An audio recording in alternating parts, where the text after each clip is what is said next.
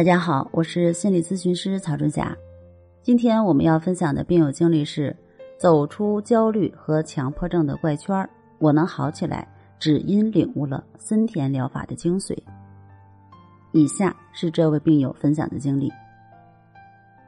我想，没有经历过强迫症煎熬的人是很难理解那种痛苦的，尤其是我这种强迫思维和强迫行为都有的双重痛苦。我曾经在强迫和焦虑的漩涡中挣扎了八年，家人不理解我那些强迫行为和万里有益的想法来自哪里，他们认为我是小题大做、无事生非，没事儿给自己找事儿，折腾自己的同时也在折腾家里人。没错，强迫的人不但会因为强迫的症状折磨自己，也会让家人痛苦不堪。我因为担心家人从外面回来会把细菌带回家，就把那些穿过的衣服都放在八四消毒液里去杀菌。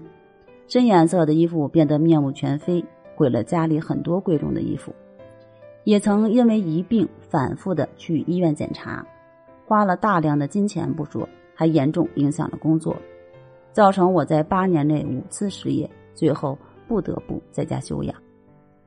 不能上班挣钱，已经让家庭收入减半，在家休养不敢出门，连接送孩子都不行，这让家里人抱怨不断，我也更加愧疚自责。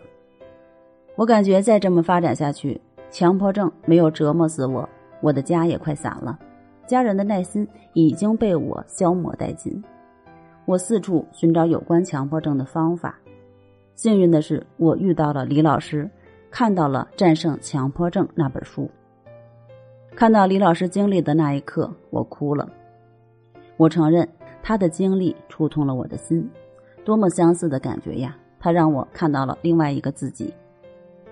看到书上写的那么多病友写的经历，我的内心也升起了希望。我决定按照书上的方法严格进行练习，通过自己的力量摆脱强迫症。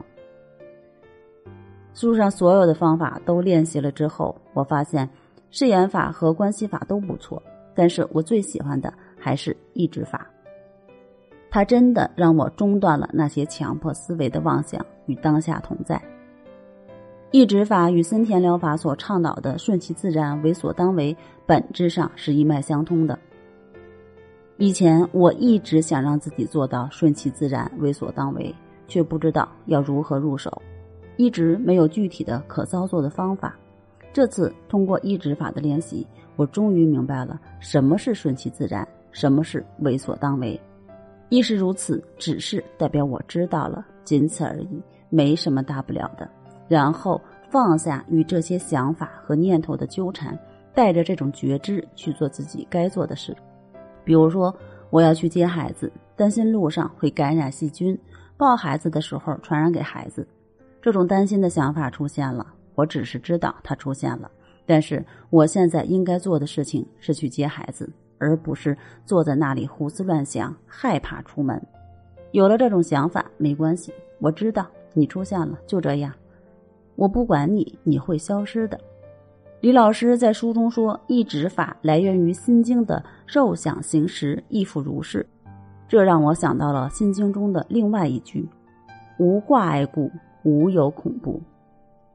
是啊，我之所以有那么多的担心、害怕的想法，是因为我的得失心太重，总是害怕自己生病，害怕家人生病，害怕不好的事情发生，让自己的心有了太多太多的挂碍，所以才会活得如此的累，如此的痛苦。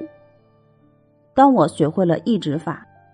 就能让这颗妄想纷飞的心安住当下，远离那些颠倒梦想，远离强迫思维的折磨。如今，通过抑制法的练习，我打破了强迫和焦虑的怪圈，终于过上了正常人的生活。感谢李老师，感谢抑制法，感恩遇见。好了，今天的病友经历就分享到这儿，那我们下期再见。